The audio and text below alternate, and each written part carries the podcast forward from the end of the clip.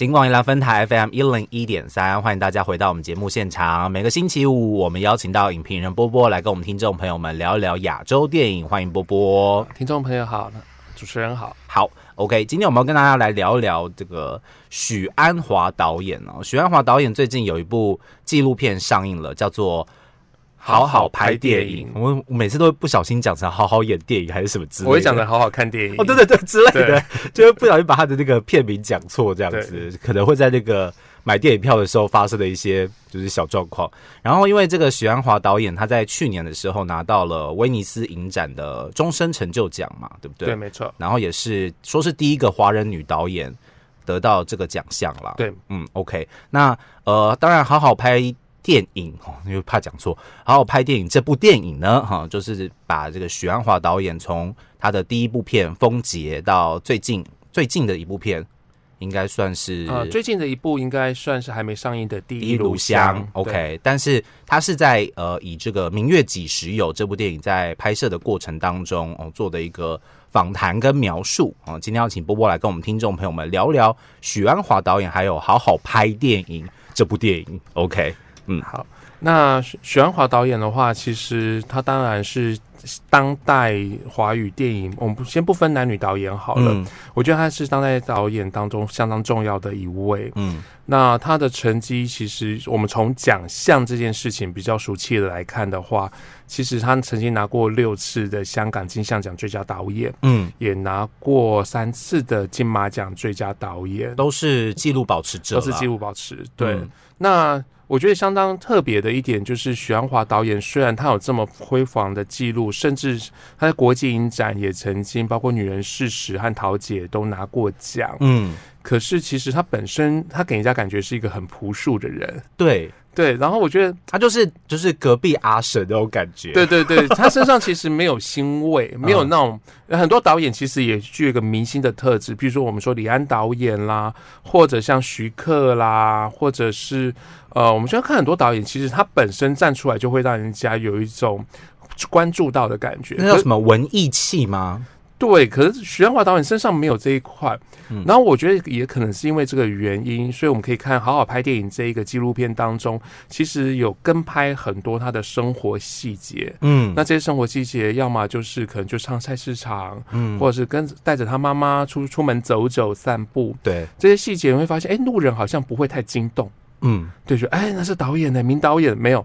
就是他就可以走在路上，很自在的去观察人群，很融入当地的生活，这样子就跟一般正常的，就是妈妈们出门那种感觉是一样的。就连他在拍电影的时候，我觉得他的就是身上的行头也是非常的那种，几乎没有什么行头。对对对，就是一个斜的侧背包，然后把所有东西都放着，然后一个板子，然后就开始翻剧本这样子。虽然里面有有蛮多那个剧情里面有蛮多，不是剧情啦，就是在纪录片的过程当中。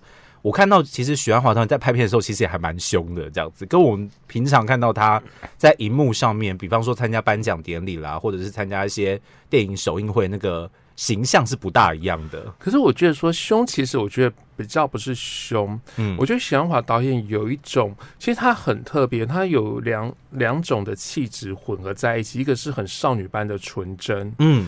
对，然后另外一个是漂泊的成年人的漂泊的感受，嗯，然后她上少女的纯真，其实时常会让她爆出一些让人家觉得，哎呀，你怎么会讲这么直接的话，说这么大大白话这样子？嗯，比如她在得奖，呃，在很很时常在颁奖典礼上面的时候，我们就会发现她常会那一种，哎呀，怎么这部片拿奖了，怎么会是我这种感觉？对，对，或者是像她在那个。呃，金马奖因为黄金时代拿到最佳导演的时候，他自己说：“哦，我原本以为要为了艺术而牺牲，这样。”对他话都会说的很直。是。那在片场来讲的话，我觉得他不是发脾气，而是他急。哦，急。对，我觉得他觉得这些能做啊。然后为什么你们不试试看？你们为什么告诉我说这个会遇到问题？我以前都做得到。嗯，我们拍拍看嘛。然后剧组不一定完全听他的话。对，有些时候可能有自己的意见，他可能就会集起来。是，那我觉得这也是在我们电影当纪录片当中可以看到玄华比较特别的一项。对，他比较，呃，我觉得他这个人很有趣。嗯，他拍片其实他做做足准备。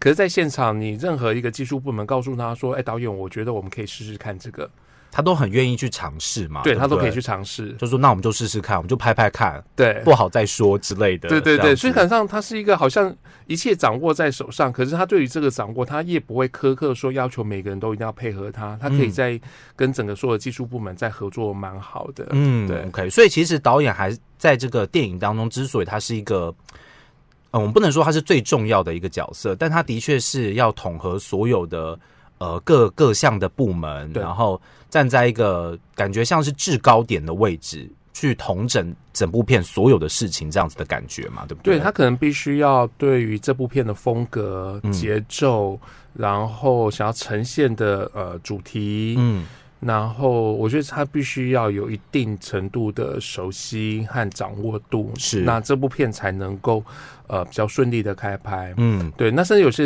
有些时候他们也会笑说，徐安华导演搞搞得很像是跟那个制片啊，或是场场 刊那些就是现场的一些其他人员在没有两样。的确，以前在徐安华，因为我觉得跟徐安华导演本身的出身有关，嗯，因为他以前最早是从电视，哦，先拍电视，他先拍电视的，嗯那当时呃 TPP 他们可能有一连串的一些电视的制作的计划，嗯邀请很多新生代的导演来参与，所以那时候包括呃我们刚刚讲的徐克啦。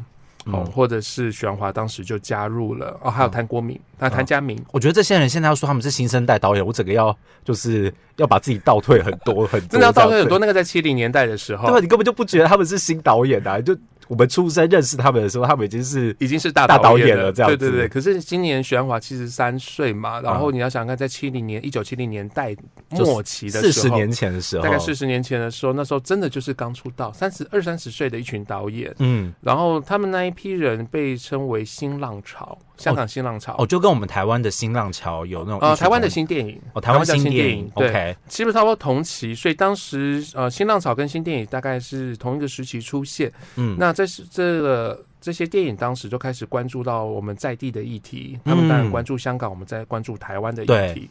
对，那许鞍华导演其实因为在电视剧出呃开始出生，所以等于说他所有东西他都自己掌握，所以他真的是可以全包的人。哦，那个时候我觉得在电视好像是你不得不全包那种感觉，你必须要全包了这样子。可他到了电影圈之后，还是一样维持这习惯。他有很多场景都是自己亲身去看景，嗯那甚至有一些插曲，比如说他在拍《明月》呃不呃拍《天水围的日与夜》的时候，嗯里面那个呃男小男生，嗯，那个小男生呢，他听说一度不想演戏，哦，不想演呐、想罢演，对，就觉得哦，我对演戏没没兴趣。罢演，小男生罢演对，那个那个就是演女主角包启静她儿子的那一位，是他原本就不想想演戏，嗯然后连那个演员的妈，那个小男生的妈妈也要苦劝他，劝不动。嗯徐安华直接到他家去坐下来跟他聊。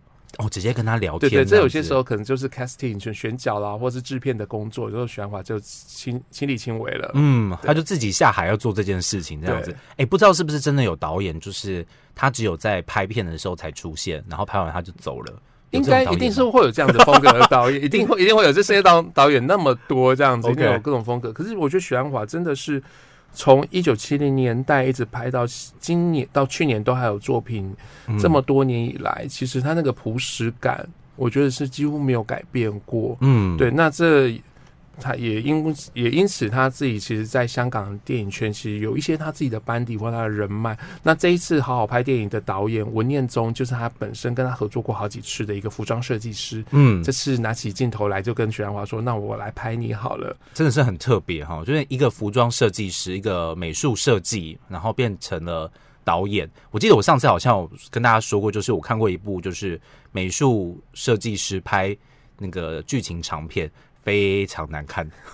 非常难看，太可怕了！这部电影就是我到现在回想起来都觉得余悸犹存这样子。所以，呃，我我当然相信每一个就是呃不同部门的电影工作者拿起摄影机，然后拍电影的时候，一定会有一些个人的自我想法跟风格，或者是他的专业程度上面会有很高比例的展现哦，这样子。可是好好拍电影这部片又不大一样，因为它是一部纪录片。对。哦它不是剧情片，对，所以所以变成说，哎、这个算是他身旁的工作者，好像帮他写一部日记的感觉，像写一部传记的感觉这样子。对，因为呃，玄他们其实当时起心动念的原因，是因为觉得呃，香港那么多导演都有自己的纪录片，包括在台湾，我们看侯孝贤有，对，然后包括像包括李平冰摄影摄影师李平冰也有。可是许鞍华这么重要一位导演，可是却没有人记录他，他们总觉得过意不去。嗯，所以有一天他在。还在拍《明日几时》《明月几时》，有时候就跟导演提到这一个念头，就忽然就想说，那不然我们来，我们来记录一下生活，好，了，这样子。然后，所以我觉得从好好拍电影当中，其实我们看的不单只是呃许鞍华的创作，嗯，更多是关于许鞍华怎么生活，嗯，对。那所以当中其实也补足了很多我们在电影当中可能会出现的一些困惑，就是他为什么对这些议题这么有兴趣？有兴趣，对。然后我们也看到很多他跟他妈妈的互动，嗯，对，还有包括他的呃妹妹弟弟们怎么样去看待这个姐姐，是对，OK，变成他的家庭生活其实也或多或少有一些琢磨这样子，OK，好，所以这个是好好拍电影。其实我我还蛮推荐大家去看的。如果大家觉得对于许鞍华导演并不是这么熟悉的话，我本来一开始也是觉得我可能不大熟悉，会进不去之类的。但看完之后其实不会，就是感觉好像看了一个。嗯，就是像我们平常有在看电影的朋友，能看到一个诶导演的故事，就是很简单，你不用放太多的那种过分，你不要有太多的主观意识去看的话，其实是蛮好看的一部电影，这样子。甚至我觉得当中其实还蛮多让让人家蛮动容的一些小片段了。嗯，对啊。OK，好，所以这个推荐大家可以去看一看这个好好拍电影啊。那接下来我们要跟大家来聊聊这个许鞍华导演的。个人风格，我第一次就是认识许鞍华导演的时候，其实就知道，就是世世俗或者是媒体给我的一个刻板印象，就是许鞍华导演很会拍女人这样子。所以举凡他拍过所有女生的角色，相对来说，好像在他的电影当中会比较突出哦，甚至有人把他直接列为是一个女性电影的代表者。但是如果你纵观去看他。从最早到最后的电影，就是到最近啊，不是最后，讲最后不大好哦，不带 最近的一部最近的一部电影来说，其实并不是这个样子的嘛，对不对？呃，徐安华导演他是不是是一个很会拍女人的导演？嗯。呃，我觉得当然从他手上出现的影后，其实的确不少。对，然后包括了像肖芳芳《女人事实》拿到柏林影展的女主角，对，然后叶德娴因为《桃姐》拿到威尼斯影展的女主角，这都是破天荒的事情，这都是破天荒。嗯，对啊，然后包括跟她合作过的女星，真的也不计其数，陆小芬，然后张曼玉，嗯，然后包括了呃。莫千人，然后钟楚红，嗯，然后到到后来，包括像呃林嘉欣呐，然后呃梅艳芳都有，对，所以这就是老老少少各种门派这样，几乎从七零年代横跨到二十一世纪，而且而且不是只有台，就是香港女生而已，就是台湾女星参与的其实比例很高，台湾女星也蛮高，但中国女星也很高，嗯，比方赵薇啦，赵薇、施情高啊，周迅也都有，对。所以许鞍华其实真的是一位，算是我觉得她的他不太去区分到底是中国香港还是台湾这件事情。嗯，他一直是哪里有片可以拍，然后题材他有兴趣，是，其实他就会去拍了。OK，对，所以其实实际上在许鞍华在各种场合当中，我们常常会听到他在谈到投资者。嗯，对，其实我觉得他是一个很特别的，你看他在拍片过程中，其实他很在意那个时间。很怕拖延的，很怕让投资者花了更多的钱。哦，对，那有可能是因为他在过去拍片，其实一直都是单打独斗啦。嗯，这在纪录片当中，其实也那个陈果导演也有提到。嗯，呃，香港有很多的门派，对，各个公司各个可能签约不同的导演，可是许鞍华向来没跟人家签约。他就我每每拍一部片就去找资金找人来投资，那找投资之后我就把这部片拍好，那我尽可能在你们说的预算当中完成这部作品。嗯。对，然后当初其实刘德华有曾经有跟他说，就是你有事情就来找我吧。嗯嗯嗯。那许鞍华是一直到桃姐的时候才去找，才去找他这样子。可是他其实他们合作的又超级无敌早这样子。刘德华第一部电影就是跟许鞍华合作。哦，刘德华第一部电影是许鞍华拍的。对对，呃，投奔怒海在一九八二年拍的。那那一部刘德华还入围了香港金像奖的最佳新人。你想想看，刘德华入围新人奖，这种事有没有自己把自己就是摆到很后面，就是摆到很早这样？样子，没有办法想象这样子。可是你看这部片更难想象，是一个大概二十几岁的一个青少年，嗯，脸长得就是刘德华，你必须要先克服这件事情。那当然，后来刘德华。他真的成名了，红了之后，其实他们又在一九九一年第二次第二次合作了《极道追踪》。嗯，那时候许鞍华说他拍商业片，刘德华说当然商业片要找我啦，他就去拍了。他就是商业大大咖嘛，大明星这样子。那后来真的在第三次合作就是陶杰了。OK，当时刘德华还是投资者。是 OK，所以其实他跟很多我们印象当中的，他就是看刘德华长大，你知道吗？刘德华本来就是一个电视剧小生，然后。变摇身一变变成电影明星之后，就是许鞍华从小拉拔拉起来这样子，最后甚至变成投资者这样子。对，OK，所以其实这是一个很特别的过程啦。我觉得那个姻缘，其实那个姻缘巧合，其实都很有趣了。那回到刚刚主持人提到说，许鞍华是不是特别会拍女人？我觉得可能不是拍女人，他特别会拍那一种在社会当中，嗯。具有关怀者的眼光，可是却对事情无能为力的人。哦，他电影当中有很多这种无能为力的时刻。嗯，那无能为力不一定是女人，有些时候是男人。譬如说，在《投奔怒海》当中，里面的日本呃日本摄影师，就是由林子祥演那个角色，他去看整个呃岘港它的发生的事情，嗯，他却没有办法去介入。是对，所以我觉得其实徐安华可能特别在意的是，在这些生活中小角落。眼睁睁看事情发生，他们可能对这些事情有善意，可是他们改变不了历史的人，希望可以帮他们说出他们的故事跟心里话的那种感觉。对，没错，就是在我觉得，我觉得这很是很可能是很多大家在面临现实生活当中都会遇到的一个情况，但是我们也不会去跟人家讲，我们只能自己。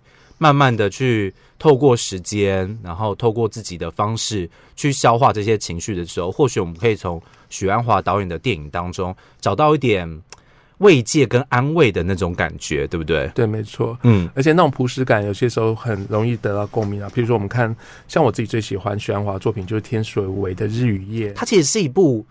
嗯，很很平时的电影，对不对？没有什么高潮剧情起伏，这样子。平时到其实呃蛮有趣的。许鞍华那时候收到这个剧本，他觉得这个剧本不错，可是能不能拍他不知道。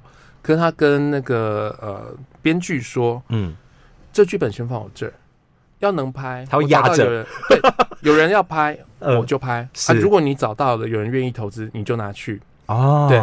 那后来他原呃。找了王晶，嗯，原本要拍天水围的夜雨雾，夜雨雾就是相对来说比较高潮迭起的电影。对，因为天水围夜雨雾是当时天水围的一个人伦悲剧，就是呃一家四一家四口的呃杀人案。嗯，对。然后当时因为这个事情还没风头还没过，所以他们。考虑先把这个案子先压着，那因为整个剧组人都到了，是。时间也都瞧了，所以他说：“那既然人都有了，我们就拍。”他就想起来说：“那我过去曾看过这个剧本，嗯，好像也可以放在天水围，也不也不会太奇怪。哦。”那就赶快找了，再找了几个主主演的演员之后，这部片就开拍，时间很短，然后成本也大概一百多万而已，非常的低，真的超超低成本，超低成本，嗯，然后就把部这部片拍完，而且他也是许鞍华第一次。是使用数位的方式拍拍片，嗯，那也因为这个关系呢，香港电影金像奖特特别开立，让他可以可以报名。那金马那时候因为还卡在必须要交卷，所以金马没报成功。哦，真的金像奖，所以算是那个就是日与夜，算是一个就是时代的。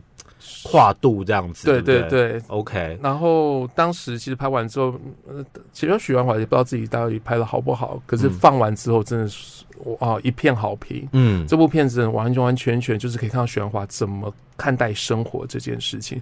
很多时候你以为当中的主角应该要出事的，是该有一些很大的转折了，嗯。都没有，就在吊顶就对了啦，就是都没有出事，它就是一个没有出什么事情，就是暖暖的过去的一件事，一个故事，真的就是日常生活，感觉那哎天水围，我要问一个非常没有水准问题，天水围有没有像是台中的七七从化区那种感觉啊？其实是啊，天水围其实它就是一个新的市新的市镇。市镇，对，所以。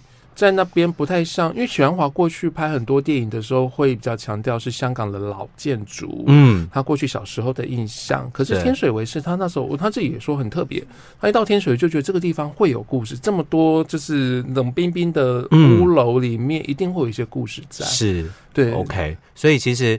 呃，大家对于许鞍华导演或许有从媒体的一些像我一样啦，哈，从媒体的一些刻板印象。但是如果大家有兴趣，可以把许鞍华导演的电影从头看到尾，好像我们波波一样，他真的从头看到尾，我真的由衷的佩服他，然后去梳理一下他的创作故事线，了解一下他背后的故事，甚至看了《好好拍电影》这部电影之后，或许会对于许鞍华导演会有另外一层不同的认识跟了解。那下一次呢，我们再请波波继续来跟我们听众朋友聊聊他印象比较深刻，或者是几部许鞍华导演比较生涯重要的电影。今天再次的感谢波波，谢谢主持人。